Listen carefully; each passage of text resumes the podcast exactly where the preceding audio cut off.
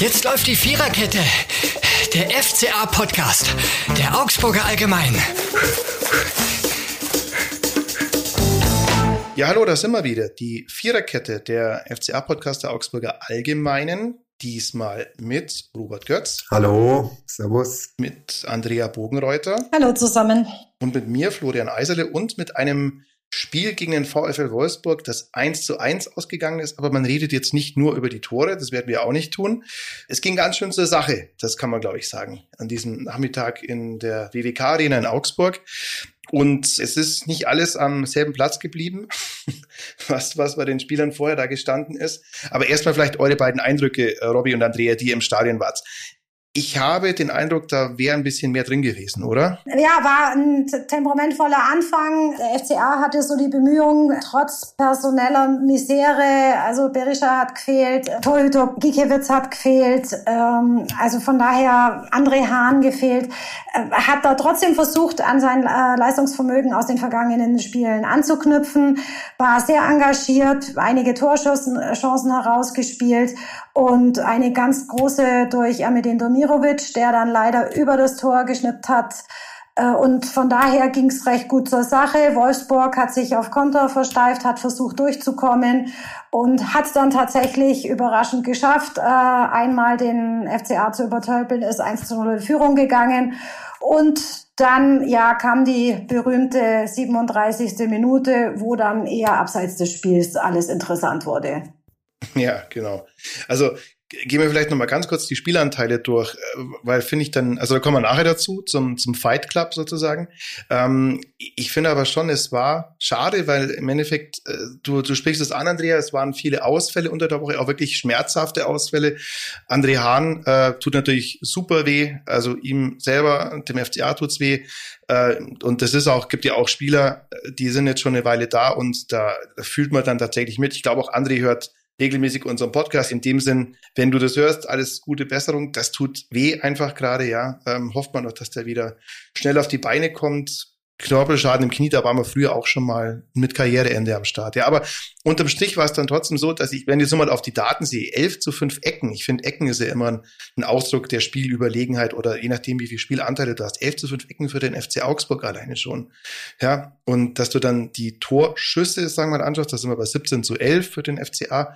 Da wäre in der Summe mehr drin gewesen, vor allem deswegen, weil man gesagt hat, da sitzen noch ein paar Leute draußen und trotzdem fangen die es einfach gut auf, ja muss man sagen. Und äh, muss ja den Mut äh, nochmal hervorheben vom Trainer, dass er trotz der personellen Engpässe äh, an seinem Spielstil äh, festgehalten hat. Ja, der FCA hat die Wolfsburger, von denen ich schon ein bisschen enttäuscht war, von Anfang an unter Druck gesetzt und auch wieder mit, mit dem offensiven Pressing versucht, die, die einfach zu erdrücken, was ja dann auch fast gelungen wäre mit dem 1 zu 0 durch Demirovic, den der Castells mit dem Reflex einfach nur super gehalten hat. War richtig. Da habe ich gesagt, den, den muss er machen. Das siehst du anders, gell? Aber ich finde, den, den muss er machen, oder? Also ich finde, er muss ihn nicht machen, weil er kommt mit der Fußspitze gerade noch hin.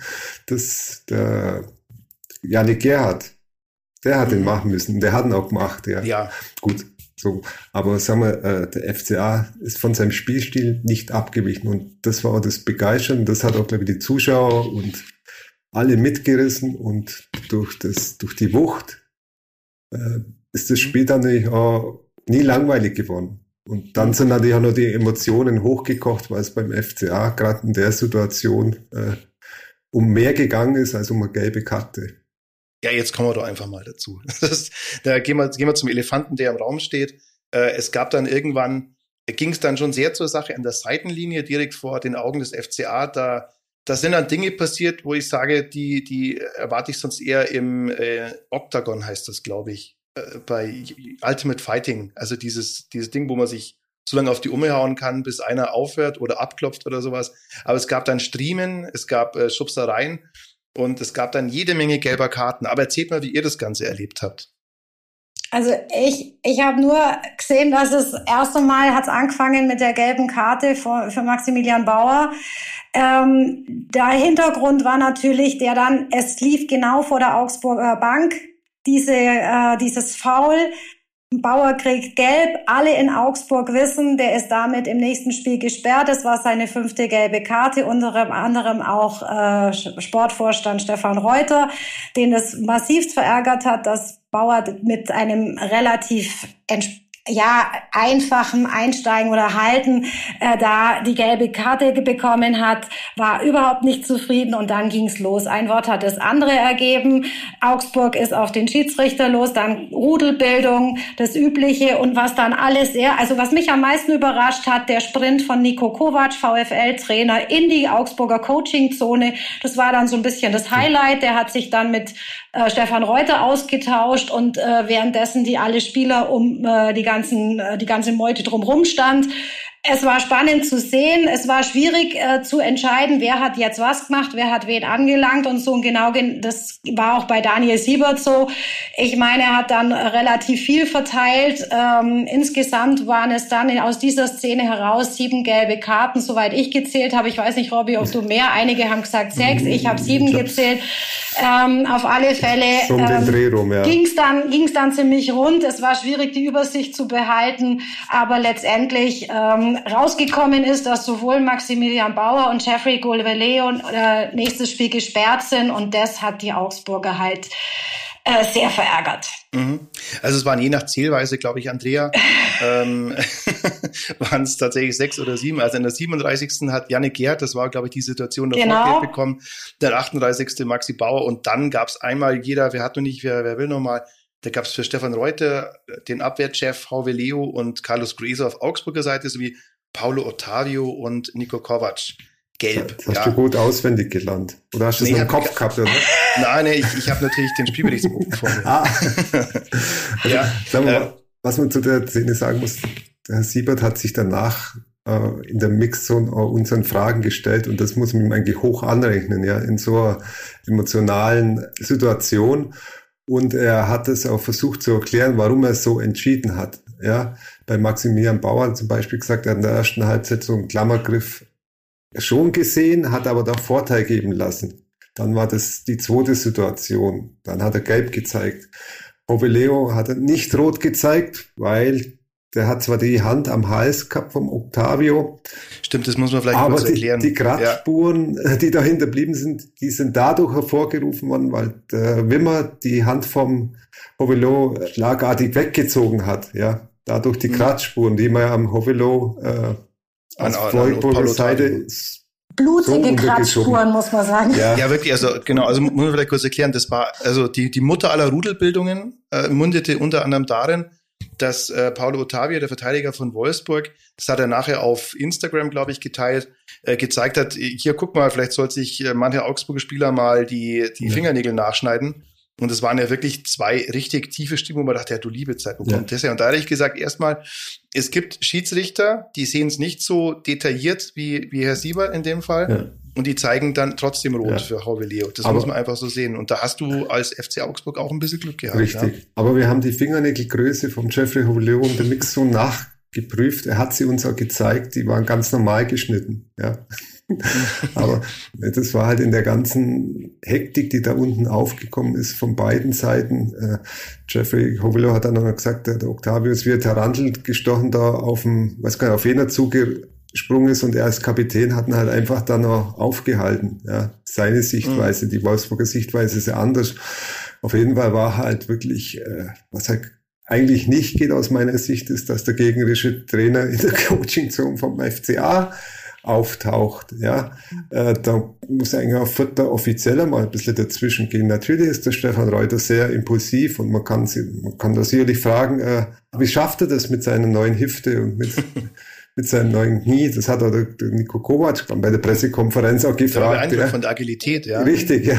Und das war dann nach Schlusspfiff, glaube ich, auch vergessen weiß ich nicht, aber es hat sie alle Wogen wieder geklettet und ich glaube, die, die sind Profis genug, dass sie sagen, okay, da war Mods Emotionen, aber äh, danach ist es auch wieder, wieder vergessen oder beiseite glaub, man gelegt. Man kennt sich ja auch. Richtig, man ja. kennt sich ja auch ja. Vom, vom Golfen. Ja. Ne? Also Aber da hat Kovac halt richtig Glück gehabt, weil auch da hätte er vom Platz fliegen können. Also das war jetzt auf der anderen Seite das, wo jetzt der Siebert auch nochmal begründet hat. Das hat er jetzt eben nicht so äh, bewertet, dass er den gleich vom Platz gestellt hat. Mhm. Aber ich teile halt, sagen wir, den ganz großen Ärger des FCA, muss ich sagen, jetzt nicht. Und eben deswegen, ja, also ja, klar, kann man alles so sehen. Man kann sehen, Kovac hätte vom Feld man kann es eben auch so sehen, wir hatten Glück mit Tauve Leo auch, wie gesagt, haben wir besprochen, aus, aus Gründen, die eben so sind, sieht diese Kratzspur so aus. Aber sagen wir, es ist jetzt keiner, finde ich, in der Szene wenn man die Szene mal als solche betrachtet, krass benachteiligt geworden. Es ist natürlich sau doof für den FCA.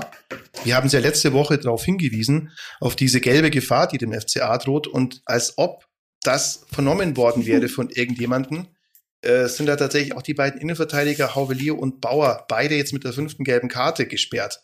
Und jetzt fährst du nach Köln, Oxford verletzt, Udukai verletzt, Bauer gesperrt, Hauvelier gesperrt, ja, es sieht jetzt dann tatsächlich ein bisschen schwierig aus. Ich glaube, da kommt, rührt es auch her, glaube ich, dass ja. man diesen, diesen Unmut auch hat, diese Unbill.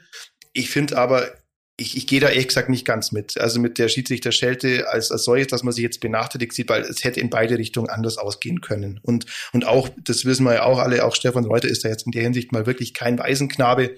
Der wird sehr schnell deklamiert, sehr schnell äh, jeder falsche Einwurf vermeintlicherweise, sage ich mal, angezeigt. Und dann ist es dann so, ja. Aber vielleicht, wenn wir nochmal zu dieser Innenverteidigernummer Sache gehen, das ist natürlich schon bitter, ne? Das ist bitter, ja. Sagen wir, mhm. bei einem Frederik Winter, dem ich das zutraue, dass er das lösen kann. Er hat es ja auch schon gezeigt, aber dann wird es natürlich äh, interessant, wenn, wenn der Enrico Maaßen da äh, noch in die Innenverteidigung beordnet. Ich kann mir nicht vorstellen, dass er äh, von der Viererkette weggeht, weil zur Dreierkette hat er, er hat ja gar keine drei Innenverteidiger ja, mehr. Gibt noch weniger Argumente ja, für die Dreierkette als für die ja, Viererkette. Ja, ja also mhm. normalerweise wird er wahrscheinlich Robert Gummi als mhm. zweiten Innenverteidiger aufbieten, weil er das ja auch schon gespielt hat und da muss man halt die Außenverteidiger neu besetzen. Links, links wird Jago bleiben und rechts können vielleicht Raphael Framberger, Framberger. wäre wär, wär vielleicht eine Alternative oder Caligiuri. Caligiuri vielleicht, vielleicht ja. Mhm. Also es, das wird echt spannend. Mhm. Wobei ich sagen wir, für die Spielpraxis spricht jetzt eher für Caligiuri, ne? Also der hat zumindest ein bisschen noch äh, mitspielen dürfen. Mhm. Ja, aber klar, das ist jetzt eine, eine Not-Not-Innenverteidiger-Besetzung, mit der der FCA nach Köln reisen wird. Insofern, da ist, glaube ich, der, der Ärger zu verstehen. Ich glaube, so, so kann man es dann, glaube ich, nachvollziehen.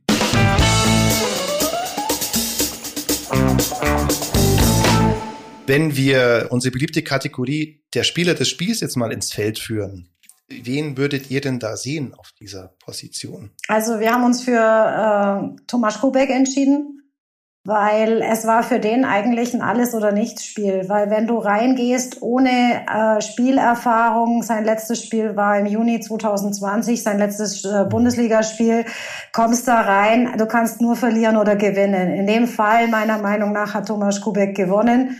Er hat super Paraden äh, gezeigt, er hat äh, wirklich das 1-1 äh, gehalten und bei dem 0 zu 1, glaube ich, Robby, da war, konnte, also das konnte man nicht ankreiden.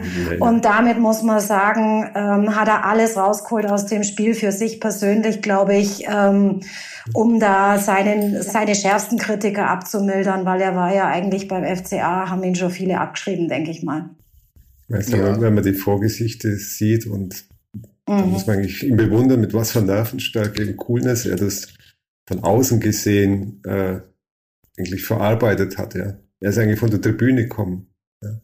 Mhm. Er ist da eben, wann ist er gekommen? 2000? 2019. Ja, 2019, ja. Ja, mhm. äh, von, von Start Renn. Der FCA hat gehörige Summe Geld hingelegt. Und es war eine Rumpelstart, eine Fehlstart für ihn. Ja. Er hat dicke Patzer gemacht. Dann hat er seinen Stammplatz verloren an Andreas Lute. Das war noch vor dem, vor dem Bayern-Spiel damals. Hatten der Martin Schmidt war Trainer, hatten dann raus. Dann war der Martin Schmidt nicht mehr Trainer nach dem Bayern-Spiel. Dann kam Corona. Dann kam ja, mhm. aber gut, anderes Thema, ja. Dann Heiko Herrlich. Mhm. Und sagen wir, er war jetzt, ich glaube, über 800 Tage äh, auf der Ersatzbank gesessen, jetzt zum Schluss sogar noch auf der Tribüne und direkt von der Tribüne zu spielen, so Hut ab vor dem, ja. wie, er, wie er da damit umgegangen ist, ja. Mhm. Es ist aber auch, stelle ich die These auf, ein Spielverlauf gewesen oder die Chancen, die er entschärft hat, die kamen ihm dann schon entgegen, weil dass er reaktionsreflexschnell ist, reflexstark, Ich finde, das war etwas, was man auch bei seiner ersten Saison noch gesehen hat, also dass er schon auf der Linie gut ist. Ich finde, das Problem ist ja eigentlich bei ihm, und da hat er jetzt zumindest in dem einen Spiel, da kann man sowieso eigentlich nicht seriös Nein. sagen, ob das jetzt dann sich geändert hat, ja. Aber das Problem war bei ihm eigentlich immer die Strafraumbeherrschung, ja, diese Ausflüge nach draußen, äh, auch Flanken abfangen, solche Dinge. Das war ja das große Problem, wo er dann auch ein bisschen unwirsch zur Sache gegangen ist und wo er dann auch diese Nervosität übertragen hat auf die Hintermannschaft. Freut mich total für ihn, dass das jetzt am Samstag so gelaufen ist, dass er auch, ähm, sagen wir mal, dass, dass er sich da, da, da rein reingekämpft mhm. hat in die ganze Geschichte. Ich fand nur, sagen wir, ein paar von den Aussagen nicht ganz, nicht, also nicht ganz optimal, weil er dann sagt so nach dem Motto, ja, jetzt gucke ich mal, irgendjemand wird mich dann schon nehmen. Ich glaube, ich habe den, was war das? Ich habe den, äh, den Verein gezeigt, dass ich immer noch zwei Füße und zwei Hände habe und schießen kann. Und dass ich, mhm. und im Grunde war da alles, äh, sagen wir, ist natürlich ja menschlich nachvollziehbar, dass dann einer kommt und sagt, Hauptsache jetzt weg, ich habe jetzt Werbung für mich gemacht und vielleicht hat das ein Verein gesehen, der mich holen will. Ja, ist legitim, finde ich. Ich fand es trotzdem nicht ganz optimal, weil das atmet für mich dann auch wieder so ein Geist, den, äh, sagen wir mal, der, der gewisse Verläufe in der Karriere von Thomas Kubek beim FCA erklärt. Weil jetzt mal anders gesprochen, dass er nach dieser ersten Saison Probleme hatte und dann kommt Gikiewicz, okay.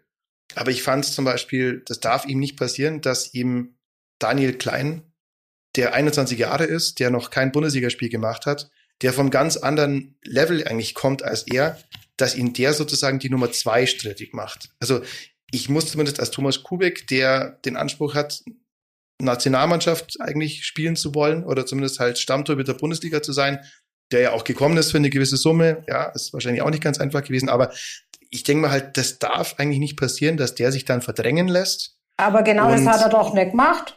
Jetzt, er ist Zweiter. Ja, er ist auf die Tribüne. Ja, okay, aber ja, jetzt, jetzt, ist, jetzt ist er Zweiter, aber zuvor war, ja, ja, ja, aber davor war er die ganze Zeit auf der Tribüne und ich, das darf ihm eigentlich nicht passieren.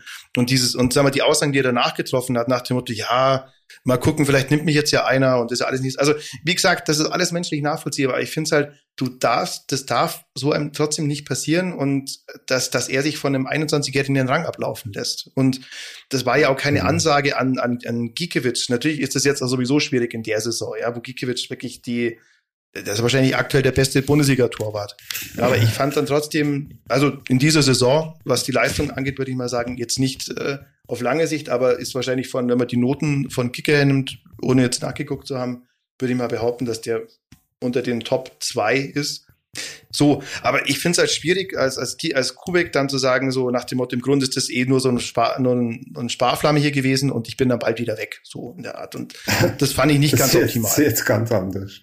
Ja. Ja, ich glaube, das war abgesprochen, dass er auf die Bühne sich setzt. So hat er, glaube ich, in der Mixzone, äh, hat er, glaube ich, das gesagt. Man hat, er hat ein Gespräch gehabt mit mit dem Reuter, mit Django, also mit Janka. Und dann hat man es einfach so entschieden, weil er einfach keine Chance gesehen hat.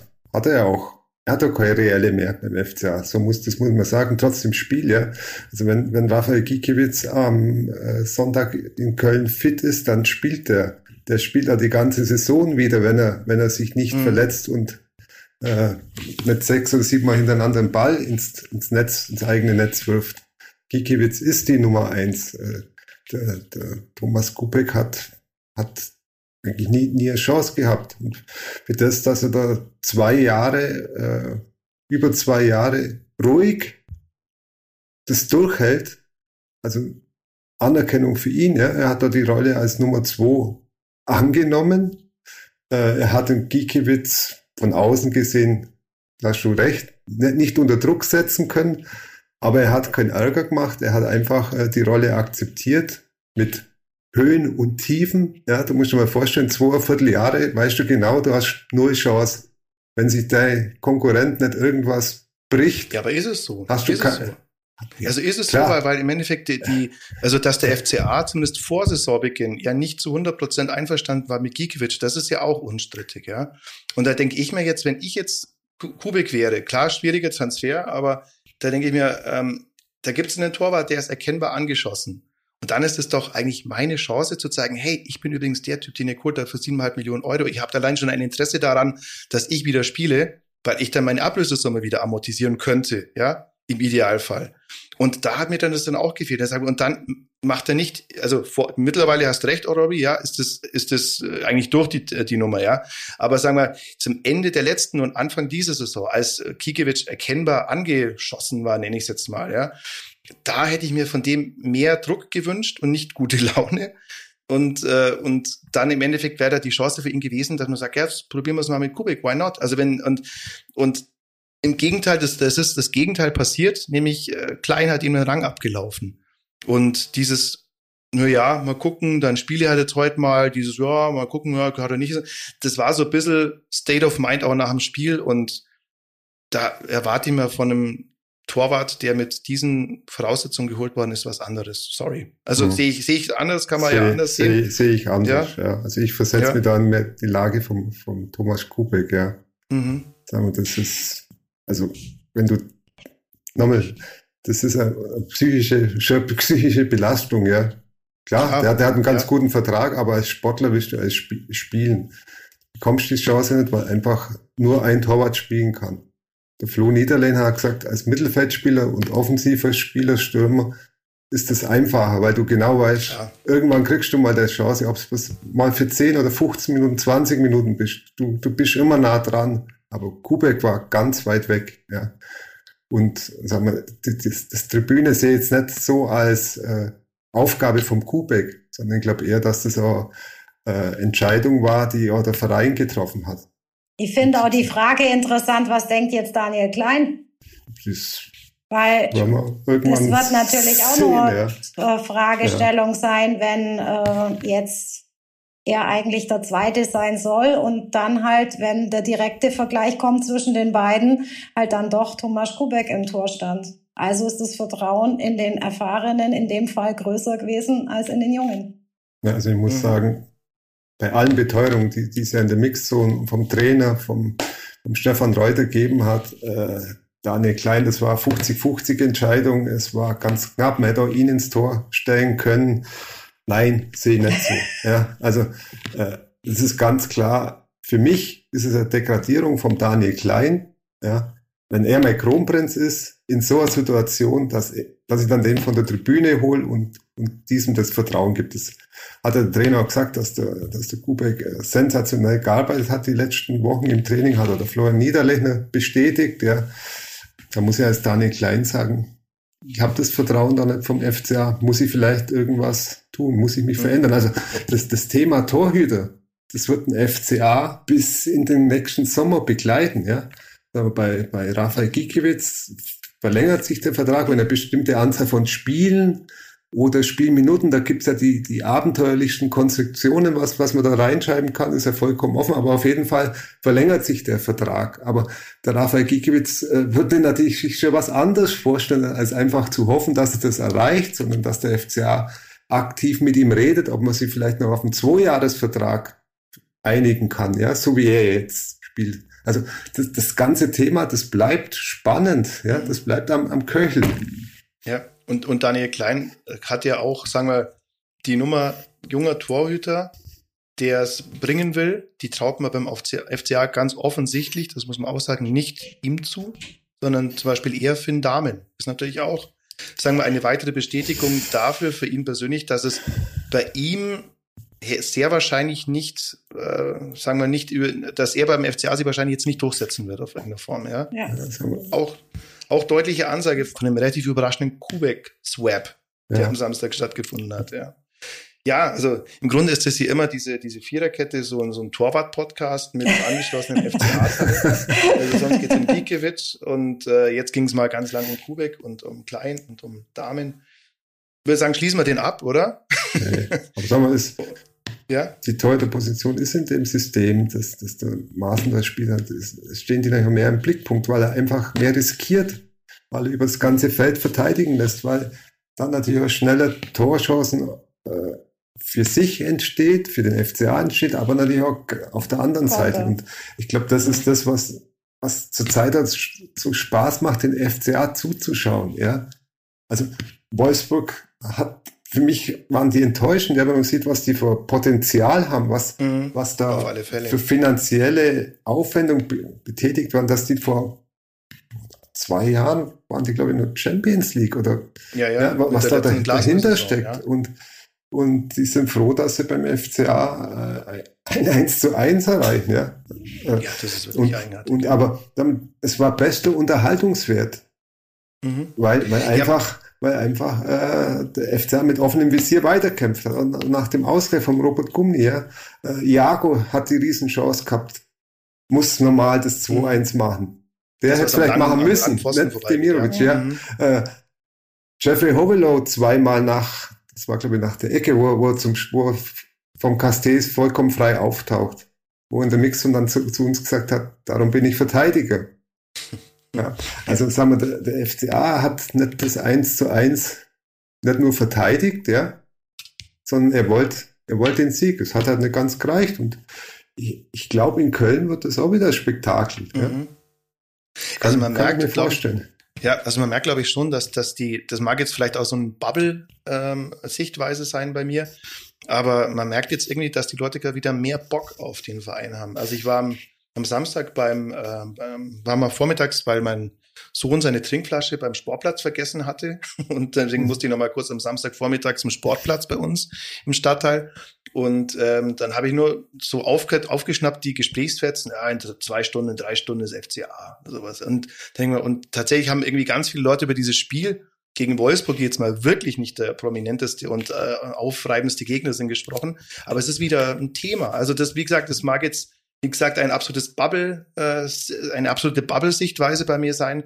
Aber man merkt, ich, im Sinne von, ich merke gerade, dass, äh, oder glaube zu verspüren, dass da die Stimmung gerade so ein bisschen an, ja, dass, die, dass das alles emotionaler wieder wird. Ja, ja dann ja sollten nur die Zuschauer auch langsam wieder ins Stadion kommen, weil 26.600 sind halt dann doch noch nicht so viele dass man sagt, mhm. der FCA hat wieder die komplette Begeisterung zurückgewonnen, muss man leider auch dazu sagen. Also da ist schon noch Luft nach oben.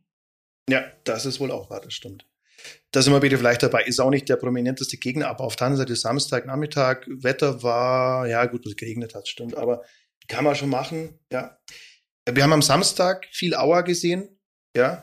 Wir haben unter dieser Woche aber auch viel Auer verspürt, ähm, nämlich dann, wenn es um FCA-Spieler ging. Das ging los eigentlich an, ja, das ging los eigentlich so Mitte der Woche. Erstmal gedacht, okay, André Hahn ist im Training nicht dabei, hat Knieprobleme. Auf der Pressekonferenz dann die, ja, ob man da jetzt Bombe dazu sagen muss, weiß ich nicht, aber es war erstmal schon ein Schock, glaube ich. Mhm als äh, Enrico Maaßen gesagt hat, der wird jetzt erstmal lange Zeit nicht mehr spielen. Mit einem, mit einem Knorpelschaden, wir haben es ja angesprochen, ist total traurig für André Hahn, äh, bitter für den FCA, der diese Star Sturmformation gefunden hatte. Dann kam der Freitag und die U23 gegen Pippins Ried und äh, Niklas Dorsch sollte Spielpraxis sammeln. Und nach 16 Minuten war diese Spielpraxis bis auf weiteres beendet. Das ist wieder ja. der Fuß. Man weiß nur nicht, was da genau Phase ist, glaube ich. Gell? Nee, also ja. erste Diagnose, das ist wahrscheinlich wieder der Mittelfuß, Knochen angebrochen, gebrochen, das Röntgenbild, das glaube ich am Freitag oder Samstag noch erstellt worden ist, das hat es nicht eindeutig, eindeutig gezeigt. Jetzt muss er am Montag in, in die CT-Röhre und dann wird es die äh, genaue Diagnose geben, aber es das schaut nicht gut aus. Ja. Aber ist es also, wieder derselbe Bereich? Ja. ja. Also Der, der Junge, genau derselbe Fuß, derselbe Bereich. Ja. Der Junge hat mhm. echt Pech. Ja. Also im letzten Saisonspiel, vergangene Saison gegen Fürth, Schlüsselbeinbruch. Äh, Pause, lange Pause, dann gegen Startrennen, Vorbereitungsspiel, angebrochener Mittelfußknochen, äh, auch wieder wochenlang mhm. Pause. Also für ihn Wahnsinn, Wahnsinn ja. für den FCA natürlich auch, weil er nicht äh, in, in, in Mittelfeldzentrale ertragende Rolle hätte spielen sollen, wie einige andere Spieler auch. Ja. Und mhm. Andre Hahn ist wirklich, also das das, das war wirklich ein Schock, ich glaube, für, für alle. Weil der, er hat ja durchgespielt, ja, hat er eigentlich, ich habe dann auch noch in der Mixzone mit ihm gesprochen, auf Schalke, ja. Hat, war kein Thema, ja. Und dann wird das Ding dick und dann kommt die, kommt die Horrordiagnose, wenn man so in Zeiten wie jetzt über Horror sprechen, aber für, für einen Fußballprofi Knorpelschaden im Knie, mhm. äh, den man operieren muss, ist ein halbes Jahr mhm. weg. Ja.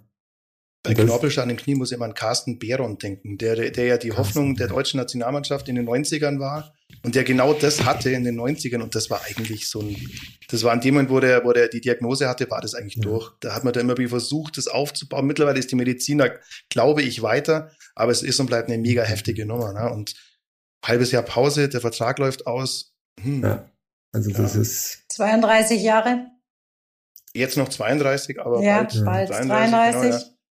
Ja, äh, wobei er ist im August, glaube ich. Ja, aber ja, also ist jetzt, ist jetzt nicht mehr blutjung, äh, André Hahn.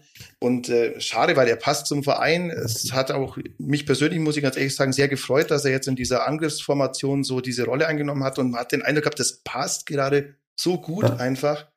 Und äh, ja, das, das tut wirklich, ja, das tut wirklich, das ist ärgerlich, das tut weh, das kann man, glaube ich, sagen. Ja. Es hat schon mhm. Vereine gegeben, die so schwer den verletzten Spielern den Vertrag verlängert haben. Also wäre ein fairer Zug. Aber es ist, ist, natürlich auch kein Wunschkonzert. nein, es ist kein ja. Wunschkonzert, aber wenn man von der großen FCA-Familie spricht, sollte man sich das vielleicht überlegen, weil der André Hahn war wirklich einer, der das FCA, DNA, wie man sagt, oder das Gehen, wie man das immer, mhm. das hat er wirklich verkörpert. Ja. Und wie du gesagt hast, jetzt zuletzt der Umschwung nach, nach dem holprigen Saisonstart, der hängt für mich auch mit ihm zusammen, ja. Mhm. Weil er die, die Art und Weise, wie der FCA früher gespielt hat und das auch auf den Platz transportiert hat, ja. Und in der Rolle, die, die ihm da der Enrico Maaßen zu, zugestellt, äh, zugewiesen hat, war prädestiniert für ihn. Und er ist einfach ein Gesicht vom FCA. Ja. Genau, er ist ja auch kein Spieler, der erst seit einem halben Jahr hier ist. Ne?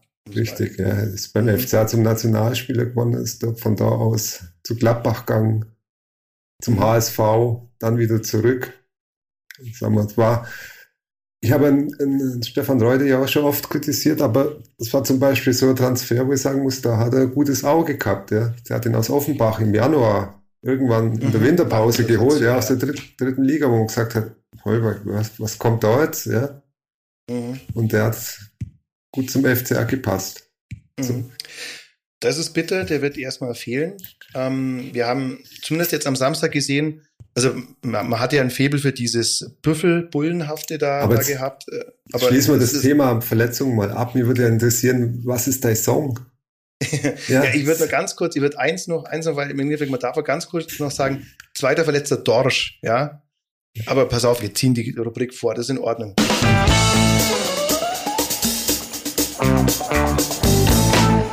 Der Song dieses Mal ist, das passt nämlich auch zum weiteren Gesprächsverlauf, so wie ich mir den vorgestellt habe, ist von Iggy Pop und den Stooges Search and Destroy.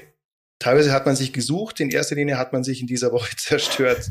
Leider, muss man sagen, gegenseitig. Also die, oder nicht gegenseitig, aber man, es wurde, es ist sehr viel zerstört worden, sehr viele, ja, Sehnen, Knorpel, äh, Hautfetzen sind nicht mehr da, wo sie am Anfang der Woche waren das ist jetzt alles nicht so toll. Man hat aber auch zugleich Search and Destroy im Sinne von, dass der FCA wieder diese, ja, diese Galligkeit hat. Die ist, glaube ich, jetzt wieder dauerhaft zurück. Das kann man jetzt nach ja, vier Spielen in dieser Form wieder feststellen. Das ist äh, beglückwünschenswert. Weniger beglückwünschenswert sind natürlich die Verletzungen.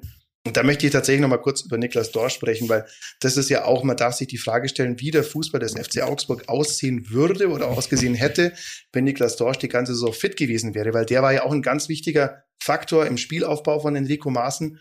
Und ich glaube, dass Enrico Maaßen uns manchmal zuhört, weil wir hatten letzte Woche, haben wir ja darauf hingewiesen, dass die drei marktwertstärksten Spieler also Reese Oxford mit 12 Millionen und äh, Udokai und Dorsch mit jeweils 10 Millionen, jetzt seit Beginn der Saison in weiten Teilen verletzt sind. Das hat er auf der Pressekonferenz erzählt.